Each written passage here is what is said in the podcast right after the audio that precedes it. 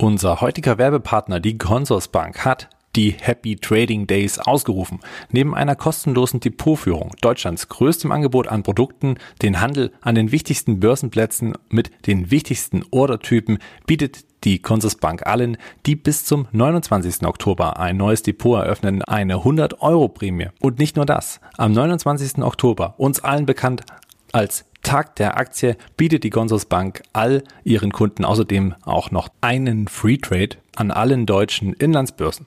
Bedingung für die 100 Euro Prämie ist, dass ihr nach Depoteröffnung mindestens drei Trades über 500 Euro bis einschließlich den 30.11. macht. Sollte also ein leichtes sein. Alle Infos findest du im Netz unter consorsbank.de slash Aktienpodcast und wie immer in unseren Shownotes. Beachte bitte unseren Disclaimer.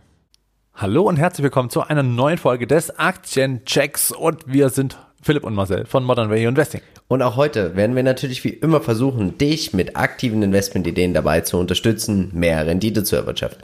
Wenn auch du keine Investmentideen mehr verpassen möchtest, dann abonniere gerne unseren Kanal und aktiviere die Glocke.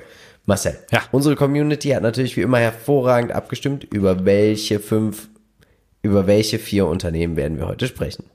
Wir reden über Tomra Systems. Es geht weiter und es bleibt grün mit Orsted, BYD und am Ende gibt es noch etwas über Secunet. Und ich würde sagen, wir fangen jetzt an mit den Pfandflaschen. Wir starten mit Tomra. Viel Spaß.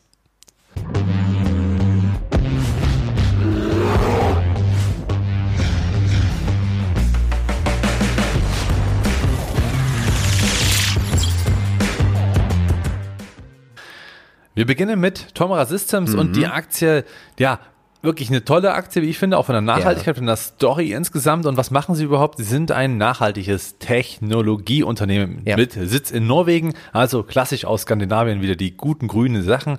Sie sind eben auch, oder sie schaffen Lösungen für die Kreislaufwirtschaft und ermöglichen also hier fortschrittliche Sortiersysteme und Rückgewinnung, also sprich Pfandsysteme, wie wir sie ja auch kennen. Tomra-Automaten findet man vor allen Dingen auch in Kaufländern, in Rewe habe ich es schon gesehen, auch bei Netto, eigentlich überall, überall. Je nachdem, und tatsächlich ist es auch unterschiedlich je Markt. Also selbst Ja. wenn du mehrere Nettos sind nicht alle auf den gleichen, sondern es sind immer mal ein paar Märkte, da ist Tomra mit verbaut und dann Mhm. eben sieht man auch, wie immer mal einer vorbeikommt, der das Ganze wartet und alles. Ja. Also hier sieht man so das Geschäftsmodell eigentlich im praktischen Leben recht schnell, wenn man da mal ein bisschen öfter mit offenen Augen durch den Supermarkt rennt. Also vom Geschäftsmodell her finde ich es wirklich top. Hochinteressantes Unternehmen. Es gab eine Konferenz, Marcel. Ja, Worum richtig. ging es bei dieser Konferenz? Genau, zum vierten Mal lud man zu dieser internationalen Konferenz ein und es ging eben darum, wie man Wege zur Kreislaufwirtschaft umsetzt bei Kunststoffen und hochwertigem Recycling. Und das beginnt eben mit einer gezielten Sammlung. So hat ähm, Tomra eben verschiedene Sortiermaschinen gezeigt, die es eben ermöglichen, genau diese Probleme zu Ja. lösen. Und da man ja weiß, dass man auch expandieren möchte weiter und weiter, ist es natürlich immer eine gute Gelegenheit der Öffentlichkeit zu zeigen, was die Tomra-Systeme so leisten können. Was man denn so auf dem äh, ja, Sortierkasten hat. Ne? Genau. Schauen wir uns die Umsätze und die Segmente an und wir sehen also, das Sammeln macht knapp 50 Prozent der Umsätze. Dann gibt's aber auch noch Recycling, Mining 17 Prozent und Food, also die Nahrungsmittelverwertung 33,3 Prozent, auch ein sehr, sehr spannendes Segment. Ich war doch überrascht, die Umsatzverteilung je Region, oder? Ja, Wahnsinn, oder? So richtig schön durchmischt. Ja. United States führen mit 26 Prozent dicht gefolgt, vom Rest von Europa 20,9 Prozent. Bei uns in Deutschland 17,7. Das ist halt einfach allein in Deutschland ein großer Markt für Tomra Ja. Systems, für ein norwegisches Unternehmen. Also scheinbar sind wir hier einfach aufgrund unserer Pfandsammelleidenschaft hier tatsächlich auch sehr weit vorn, weil wir eben schon recht früh Ja. angefangen haben, ein Pfandsystem einzuführen. Da muss man ja sagen, das war wirklich grüner Fortschritt und das schon sehr, sehr früh. Und ähm, das möchten ja mehr und mehr Länder adaptieren, was natürlich für Tomra Systems spricht. Weitere ähm, Regionen, ja, natürlich auch Nordeuropa selbst, ne, ihr Heimatmarkt Ja. wächst auch sehr stark. Das sieht man an den Deltas, die hier gezeigt sind, Rest der Welt. Ähm, Asien natürlich auch, dann noch weitere kleinere, also größere Teile, die aber jetzt hier kleinere Ta- Anteile Viel ausmachen. Potenzial, ne? Ich glaube auch Ja. in den USA ist auch sehr, sehr viel Potenzial. Wenn das mal da richtig losgehen würde Genau. mit dem ganzen Recycling. Ja, genau. Wenn man das halt dann mal einführen würde, so ein Pfandsystem, dann würde Ja. man hier natürlich auch ganz andere Wachstumsraten nochmal sehen. Schauen wir uns den Trader Fox Qualitätsscore an. 12 von 15 Punkten. Durchschnittsperformance in den letzten sechs Jahren 32,43 Prozent. Unglaublich, muss man sagen. Man sieht langsam auch die Schere zwischen Dividende, also Kurs mit Dividende und ohne Dividende. Sie geht auf. Umsatzwachstum sehr stabil, 10% im Schnitt pro Jahr. Was mir nicht so gut gefällt, ist, dass der Gewinn, also dass das Gewinnwachstum nicht so wirklich mithalten kann mit knapp 5,28 Prozent. Hm, hätte ich auch eine Erklärung. Ich glaube, mhm. das liegt ganz einfach daran, dass man nach wie vor expandiert. Man hat vor allen Dingen Indien und China jetzt eben ja. seit einigen, ja Ach doch so. schon mittlerweile ein, zwei Jahren auf dem Schirm, wo man mhm. eben doch recht viel Geld in die Hand nehmen muss, um das ganze System natürlich auch zu ermöglichen. Und dort tut es ja auch wirklich Not, ja. muss man sagen. Und ich glaube, das nimmt sehr viel äh, Geld in Anspruch. Hm, ich verstehe. Fundamental sehen wir, aber es kennt alles fundamental nur eine Richtung. Also auch die Dividende wird homöopathisch ganz entspannt erhöht, meistens so im Bereich von 10%. Das KGV doch sehr, sehr hoch. Qualität hat wahrscheinlich hier ihren Preis. Die Maschinen scheinen sehr, sehr gut zu sein. Und man darf sich natürlich, ich betrachte ja auch viel das KGV und die Kennzahlen, aber man sollte sich, also selbst ein hohes, konstantes KGV kann trotzdem sein, dass es eine solide, faire Bewertung hat. Was mir nicht so gut gefällt, muss ich sagen, ist aktuell die Nettomarge unter 10 Prozent. Ja, sind wir, glaube ich, wieder bei dem Gewinnen. Ne? Also es hat ja auch was, äh, mhm. letzten Endes was hängen bleibt und es, glaube ich, liegt dann einfach daran, wir reden ja auch von ordentlichen Maschinen, also die müssen natürlich auch konzipiert, weiterentwickelt, optimiert werden. Gerade die Sortiermaschinen, was ja auch einen großen mhm. Anteil des äh, Umsatzes ausmacht, ja. muss natürlich immer wieder innovativ bleiben, damit kein Konkurrent hier in die Hacken haut und ich glaube, das äh, ist natürlich Aber kapitalintensiv. Dann würde ich mir wünschen, dass die Ausstellungsquote weniger als 50 Prozent ist. Also da finde ich 60 Prozent schon fast, also fast 60 Prozent schon zu hoch muss ich tatsächlich ja, sagen. Ist zumindest das, äh, in Corona einge, äh, ja. aufgestiegen, ne, muss man sagen. Was sagst du uns heute zum Chart? Ja, der Chart ist langfristig, haben wir gesehen, eine super Geschichte, aber ähm, es gab auch mal wirklich eine lange Seitwärtsphase, mhm. die jetzt so ein bisschen, ja, auch an meiner Geduld ge, ja, gekratzt hätte. Mhm. Also ich war ja mal eine Zeit lang investiert, aber so ja. irgendwie hat mir dann die Geduld gefehlt und dann habe ich mal Gewinne mitgenommen und jetzt lief sie dann doch wieder recht gut, muss man sagen. Mhm. Also die Aktie hat sich seit, ja, Mitte 2020 sogar verdoppelt, muss man auch äh, hier fairerweise zugestehen. Tolle Entwicklung. Der Rücksetzer hier war ähm, sehr, sehr notwendig und üblich, dass er eben nochmal schön die alten Hochs herausgenommen hat, auch die gleitenden Durchschnitte und eben jetzt eine sehr ja, anstandslose äh, Gegenbewegung in Richtung Norden, Richtung Allzeithoch äh, angegangen ist. Die Aktie also jetzt kurz vor einem erneuten Ausbruch. Schauen wir uns die Peer Group an. Wen hast du uns da mitgebracht? Äh, ein bisschen bunt und zwar einmal Waste Management, natürlich auch alle anderen ja. Müll, äh, ab, ja, die letztendlich, ich sag mal, in dem Thema Recyceln nicht ganz so tief drin sind, noch nicht. Also wir mhm. haben ja mhm. das bei Waste Management schon mal gesprochen, das ist ein kleiner Anteil und immer weiter wächst. Ja. Hat 140 Prozent gemacht, Thomas Systems 401 Prozent ist natürlich schon sehr, sehr ordentlich. Umicore einfach deswegen, weil sie vom Bergbauunternehmen zurückgekommen sind zum Recycelunternehmen und eben hier Metalle recyceln und das so auch ein ganz wichtiger Bestandteil der Kreislaufwirtschaft sein wird.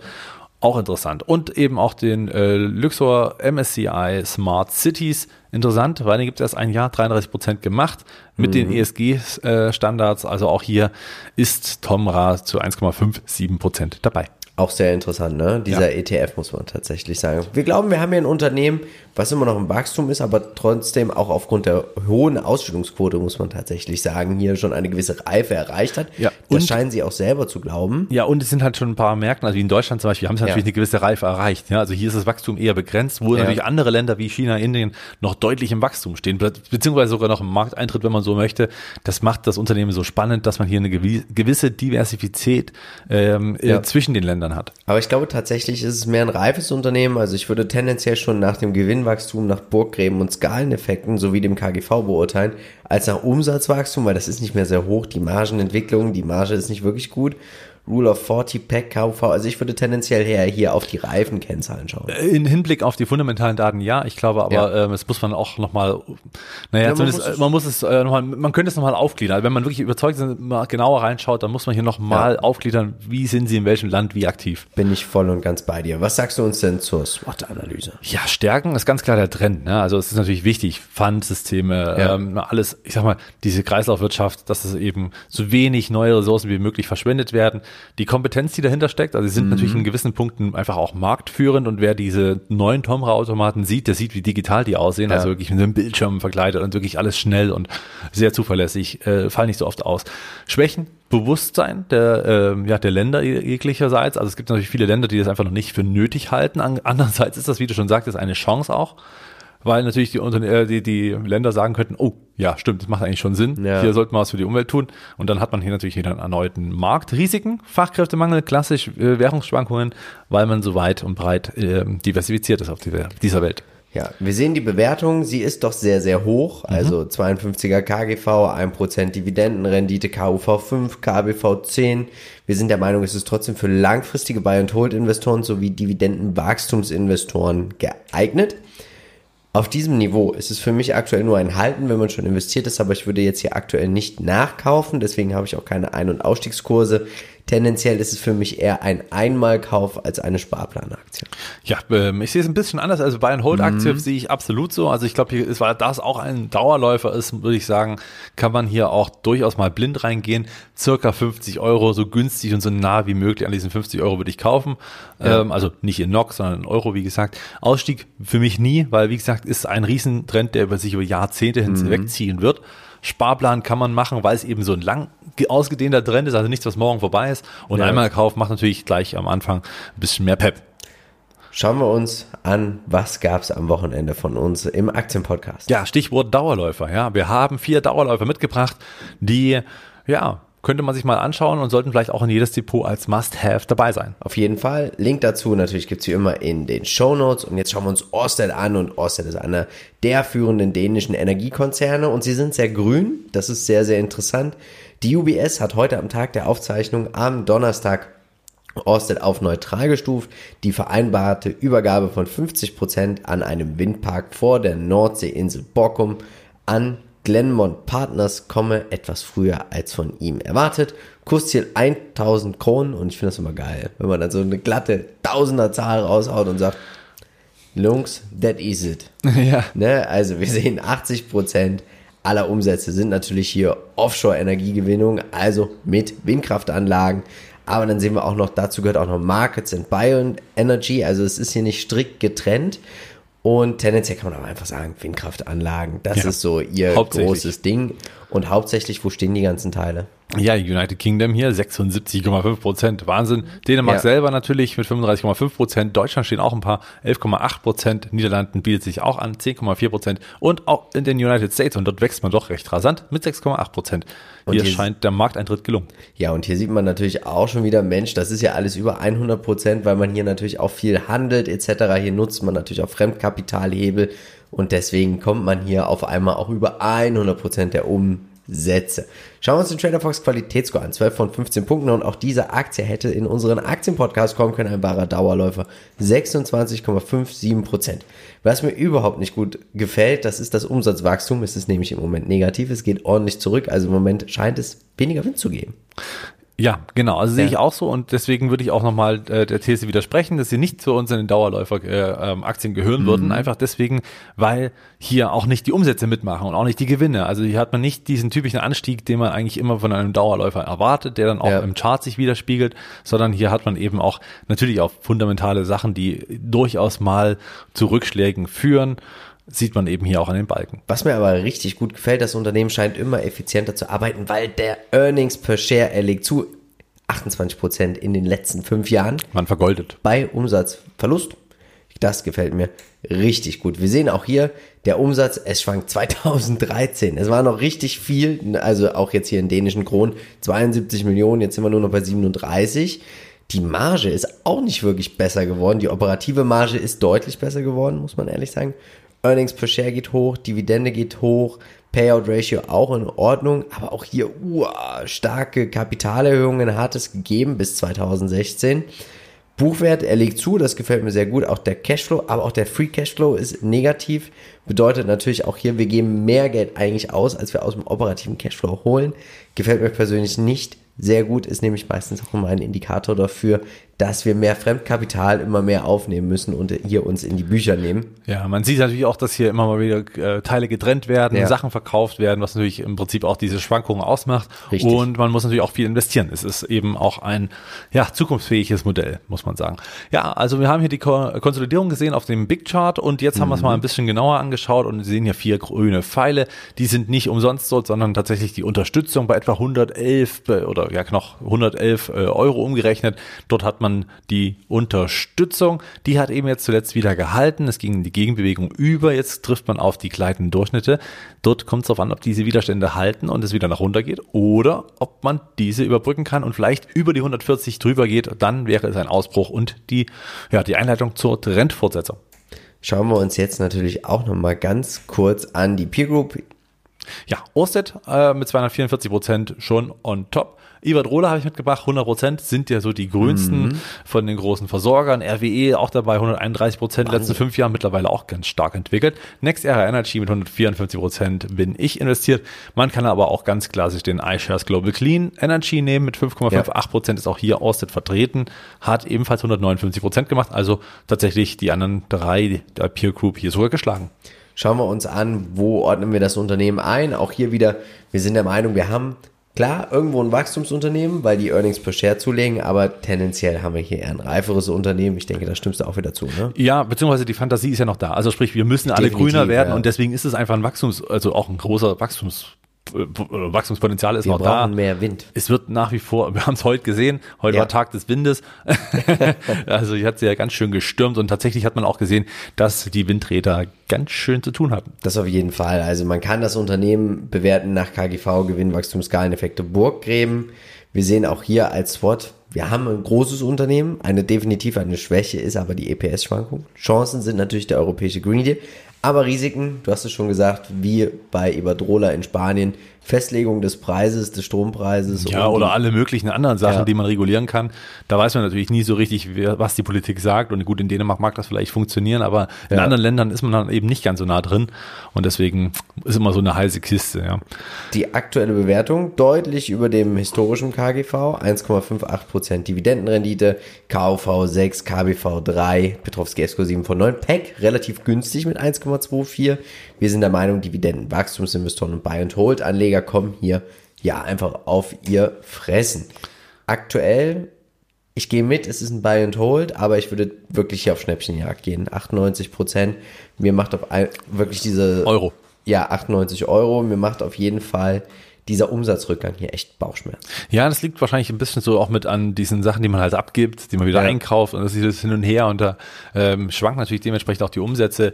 Ich bin für Bayern Hold, denn es äh, wird mhm. sich wahrscheinlich auch lohnen, denn nach wie vor wird diese Welt grüner und auch Europa wird grüner und wir sind ja da auch äh, insgesamt in, auf dieser Welt Vorreiter, muss man ja auch sagen. Ja. Und deswegen wird hier noch einiges an Geld fließen, bin ich überzeugt von. Deswegen kann man das Ganze auch, ich sag mal, relativ sicher spielen. Mhm. Rückschlagspotenzial gibt's gar nicht so hoch, deswegen nahe der 111, das ist diese Grenze, die ich gerade gezeigt habe, diese Unterstützung. Ja. Umso näher man dort kaufen kann, desto besser. Es sollte bloß nicht drunter rutschen, ganz wichtig. Sparplanfähig, ja. Einmal mhm. Kauf, absolut äh, nachvollziehbar und ansonsten doch solide. Schauen wir uns als nächstes BYD an. Was machen Sie, Marcel? Ja, BYD hatten wir ja schon öfter hier im Aktiencheck und sie sind natürlich erstmal in erster Linie ein Autohersteller und haben sich darauf natürlich spezialisiert, fahren auch in Asien sehr viele Fahrzeuge eben rum. Kennen wir hier ja. in Europa nicht ganz so sehr. Die Gruppe entwickelt aber außerdem und äh, stellt auch noch her ähm, Batterien ja. auf der einen Seite und natürlich auch Komponenten für Mobiltelefone ist auch so ein bisschen die so eine Hype-Aktie, die immer wieder mal besprochen wird. Auch oh, hier eine ganz riesen Story. So ein bisschen erinnert mich immer wieder mal an Warta und an äh, ein paar andere Unternehmen, die hm. das so naja, so wahrscheinlich auch zu Recht irgendwo so eine Story mitgeben. Ne? Jetzt sehen wir hier auch den aktuellen Hype. Es wird gemunkelt, dass sie bald ein Zulieferer für Tesla werden. Und das wäre natürlich auch nochmal ein riesen Wachstumsimpuls. Und ein Ritterschlag für ja. BYD, muss man ja auch sagen, wenn Elon Musk da äh, zuschlägt. Wir sehen hier Automobile, machen 54 Prozent aus, also immer ja. noch einen größten Teil. Das ist natürlich, kann gut sein, kann aber auch natürlich ein Nachteil sein. Kommt ein bisschen drauf an. Dann ähm, die Komponenten für die äh, Smartphones mit 40 Prozent auch schon recht gut, mhm. wächst auch nach wie vor, nicht ganz so stark wie der Rest. Und dann haben wir noch Batterien und Photovoltaik. Auch hier wächst man doch solide und da haben wir 7,9 Prozent. Weltweit ist man wie verteilt, Philipp? Ja, 63,5 Prozent der Umsätze werden in China, also mit Hongkong, Macau und Taiwan erzielt und overseas außerhalb 83,5 Prozent. 38,5 Prozent. 38,5, ja, ja, danke. Qualitätsscore. 9 von 15 Durchschnittsperformance in den letzten drei Jahren. Unglaubliche 63,69 Prozent. Starkes Umsatzwachstum 14 Prozent. Auch hier wieder EPS-Wachstum. Ein bisschen we deutlich weniger als das Umsatzwachstum. Gefällt mir wieder nicht so sehr. Ja, genau. Es ist natürlich auch ein, äh, ja, ein Geschäftsmodell, was dann doch recht schwankend ist. Ne? Wir haben Zyklisch, Zyklik. Ja. Aber das Unternehmen hat sich ja ganz gut entwickelt. Ja, auf jeden Fall. Umsätze legen langfristig zu EBIT, Gewinne, Earnings per Share, eine Dividende gibt's auch schon, Ausschüttungsquote. Ja, eher homöopathisch bei 10%, muss man tatsächlich Ja, sagen. ist ja nur gut so, muss man auch Was hier. sagst du uns zum Chart? Ja, Tasse mit Henkel, wir sehen es hier. Also sprich links ein neues Allzeithoch, dann ging es hier mit einer Konsolidierung über eine leichte V-Bewegung und dann aber eben zum Hoch. Dort ist man abgeprallt. Ja. Dann ging es nochmal in die Henkelbildung rein und dann jetzt kam es eben dann doch dazu, dass die Aktie ausgebrochen ist und jetzt auf ein neues Allzeithoch aufschoss auf 31,5 und das ist für alle Trendfolge-Investoren doch ein interessanter Einstiegspunkt. Also denkst du, könnte weiterlaufen? Also aktuell, äh, ja, jetzt eher, als das noch vor ein paar Wochen war. Schauen wir uns die Peer Group an. Wir haben dabei Volkswagen, NIO natürlich auch hochinteressant und Tesla. Tesla hat natürlich hier alles pulverisiert. Es gibt einen ETF, den iShares Electric Vehicles and Driving Technologies. Hier ist BYD mit 3% vertreten. Lebenszyklus, Wachstum, reifes Unternehmen. Das Unternehmen scheint sich im Moment immer versucht, also es versucht sich immer neu zu erfinden, muss man tatsächlich sagen. 63% Kurswachstum ist nicht normal im Schnitt, auch nicht in drei Jahren. Ist aber eher eine Momentaufnahme. Also Genau. aufgrund dessen, dass die Aktie von drei auf, Ja. also innerhalb eines oder der letzten Jahre innerhalb von drei auf jetzt über 30 ist natürlich etwas, was jetzt auch, ich sag mal, den Schnitt von insgesamt von vor fünf Jahren oder zwischen den fünf Jahren jetzt in Ja. dieser, in dieser doch ein bisschen verbessert, muss man sagen. Schauen wir uns die SWOT-Analyse an. Ja, man hat hier eine starke Diversifizierung, dass man eben nicht nur Autos macht, sondern eben deutlich mehr. Es ist natürlich als Schwäche auch zu sehen, dass man eine Konjunkturabhängigkeit hat. Das Ja. heißt, wenn die Autos nicht mehr gekauft werden, dann, dann sitzt man halt erstmal da. Zumindest äh, zur Hälfte des Umsatzes könnte man dann rumeiern. Ja. Man hat äh, den Wandel insgesamt natürlich. Ne? Also es kann ja auch sein, dass man den verschläft oder nicht so gute Elektroautos baut, wie man das vielleicht haben Ja. wollte. Man macht ja auch nicht nur E-Autos, muss man ja auch sagen. Ja. Äh, Es gibt ja auch noch nach wie vor Verbrenner. Dann haben wir äh, die Chance der Internationalisierung. Ja, Ja. man ist zwar schon außerhalb von China unterwegs, aber eben noch nicht so sehr in Europa. Ich habe noch kein BYD-Fahrzeug hier gesehen. Ähm, und sicherlich, ja gut, USA wird natürlich dann noch ein bisschen schwieriger, aber all das ist machbar. E-Mobilität selber kann natürlich auch gut laufen. Der Halbleitermangel ist ein Risiko, den wir gerade aktuell sehen und China selbst stellt ja auch immer wieder mal ein Risiko dar, wobei ich da die Automobilhersteller nicht ganz so tief sehe wie vielleicht die Tech-Unternehmen. Das auch auf jeden Fall. Wir sehen die aktuelle Bewertung extrem hohes KGV 65,5, Dividendenrendite 0,14. KUV finde ich geht noch 2,43. Dann haben wir Petrovski F-Score 8 von 9. PEC sehr hoch. Spekulative Anleger und langfristige Buy- und Hold-Anleger, die auch vielleicht mal bereit sind, richtig das ein paar Tränchen zu verdrücken bei diesem Aktienkurs, äh, könnten hier überlegen, langfristig Buy and Hold zu betreiben. Tatsächlich für uns beide ist es nichts. Weil es wegrollt. Ja, Eigentlich schon. Ne? Außer ein Tesla, weil der hat einen Autopilot. genau. Und den, er bald nicht mehr so mehr nennen als darf. jedem Autofahrer. Den er übrigens nicht mehr so nennen darf, ne? Also, also das so. wird ja angemängelt, dass man das nicht Autopilot, verstehe ich gar nicht, weil äh, ich sag mal, letztendlich im Flugzeug heißt es ja auch Autopilot und dann Ja. sitzt trotzdem noch einer äh, drin, der das Ganze im Notfall übernehmen kann. Naja, ich sehe es auch so. Äh, eher, ähm, ja, man kann mal Gewinne sichern, wobei jetzt den Ausbruch würde ich sogar mitnehmen. Äh, Ja. also, also laufen lassen, könnte man also auch im Hold-Kreuz noch mitsetzen. Wenn man einsteigen möchte, weil man überzeugt ist, nahe der 30 Euro gerade jetzt durch diesen Ausbruch macht es Sinn, dann aber als Einmalkauf und nicht als Sparplan, weil die Aktie eben jetzt dann wahrscheinlich, wenn es denn weiter so gehen sollte, recht gute Performance machen könnte Richtung 50 Euro. Schauen wir uns als letztes ein Unternehmen an aus Deutschland, ein Hidden Champion würde ich ihn nennen. Ja. SecuNet. Und Cybersecurity steht hier ganz vorne mit dabei, aber natürlich auch ganze IT für Unternehmen, aber auch Behörden und internationale Organisationen. Genau, also auch E-Government finde ich halt sehr, sehr interessant, dass man hier Ja. eben auch auf die staatlichen Einrichtungen geht. Ganz wichtiges Thema. Und dazu gab es auch einen sehr interessanten Artikel, weil sie natürlich eng mit den Behörden verwebt sind. Wir sehen, der Großteil wird natürlich im Public, also im öffentlichen Raum mit 83 Prozent erzielt. Auch das Delta enorm groß. Also hier scheint ein großer Digitalisierungsbedarf zu sein. Die restlichen werden im B2B-Bereich im, mit 17 Prozent erzielt.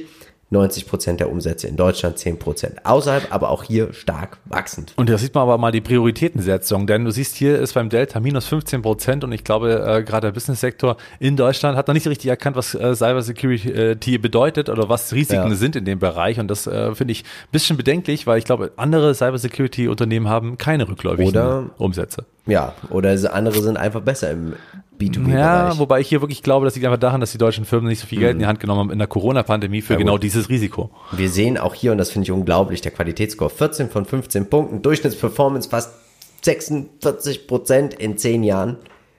unglaubliches Unternehmen. Ja, da sieht man auch, dass Cybersecurity Boah. einfach läuft und läuft und läuft. Tolles, und die Skalierung jetzt, ne? Ja. Umsatzwachstum 25 Prozent, fast das Doppelte an EPS-Wachstum. Ja, genau. Jetzt, jetzt kommt das Geld und das finde ich super und vor allem ist die äh, Bewertung mit drei Milliarden jetzt auch nicht allzu ja. üppig. Ja.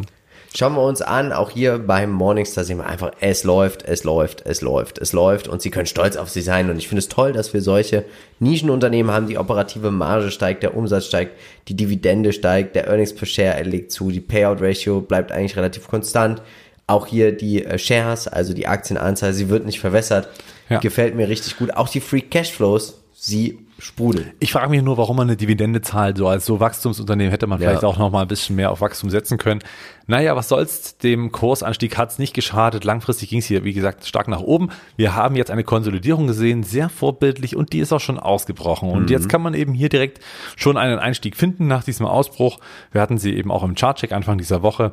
Und ähm, jetzt kann man durchaus mal überlegen, hier reinzugehen, wenn man doch überzeugt ist und das natürlich auch langfristig dann halten.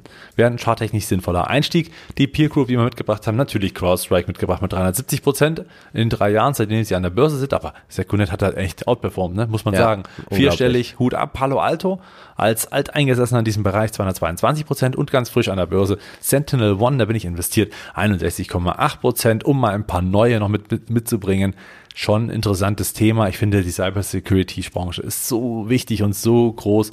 Deswegen hier auch nochmal ein Markteintritt. Zumindest international hat man hier so langsam die Chance, auch noch ein bisschen mehr in Europa zu Drücken tätigen. Wir die Daumen, dass wir so ein tolles deutsches Unternehmen Vielleicht mal ein deutsches Tech-Unternehmen, was sich dann auch mal äh, ja, besser präsentiert etabliert. als Wirecard. ja.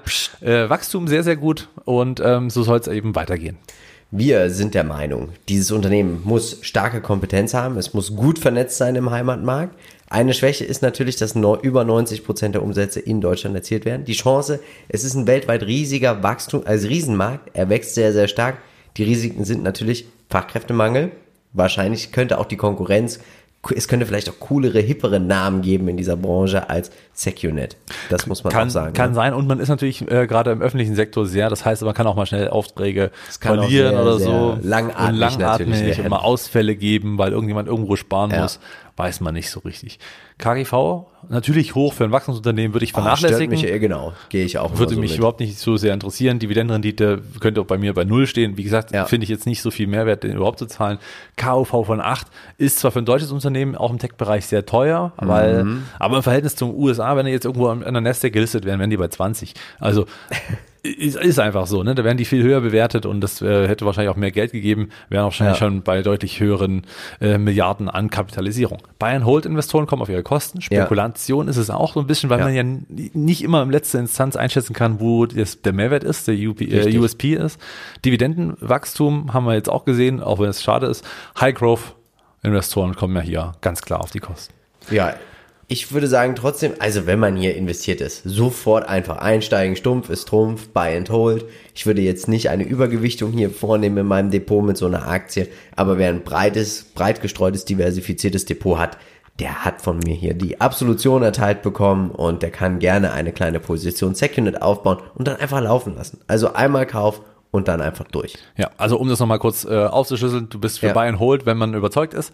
Du bist nicht so ganz so, du würdest eher auf die großen nee, also setzen, also, würd, hast du CrowdStrike, Es wäre jetzt auch nicht in den ersten 30, 40 Positionen meines Depots. Okay, damit keine Relevanz bei dir. Ich finde ja. es als Hold äh, absolut sinnig und macht mhm. auch total viel Spaß, glaube ich. Langfristig 452 Euro ist aktueller Kurs der Ausbruch und deswegen hier rein, wenn man überzeugt ist, dann macht's jetzt einfach. Da ja. äh, einfach mal blind, auch wenn es manchmal teuer aussieht, einfach rein. Nicht Sparplan einmal kaufen, weil man sonst viel verpassen könnte. So, jetzt ist natürlich die Frage, wer darf es eigentlich als nächstes sein? Wer soll es in zwei Wochen sein? Komm in unsere Facebook-Gruppe, stimme ab. Die Abstimmung startet jetzt. Und Marcel, mal wieder gibt's jetzt für dich 10.000 Euro zum Investieren. Ja. Und wir starten natürlich wie immer mit Tomra. Du zwei, ich null. Orsted, ich ein Taui, du zwei. Tauis. Tauis, BYD, beide null. SecUnit 1000 und 0. MSCI All Country World 9000 und 5000. Das waren wieder die 10.000. Ein Fazit. Ich finde es äh, eine sehr, sehr schöne Auswahl heute. Ja. Sehr, sehr grün, nachhaltig und auch zukunftsorientiert. Ja. Daher sieht man, unsere Community ist auf dem richtigen Weg. Hier haben wir auf jeden Fall keine alten äh, Industrien, die keiner mehr braucht. Also das gefällt mir insgesamt ganz gut. Damit lassen wir es stehen. Und dann ja. bleibt mir eigentlich nur noch eins zu sagen.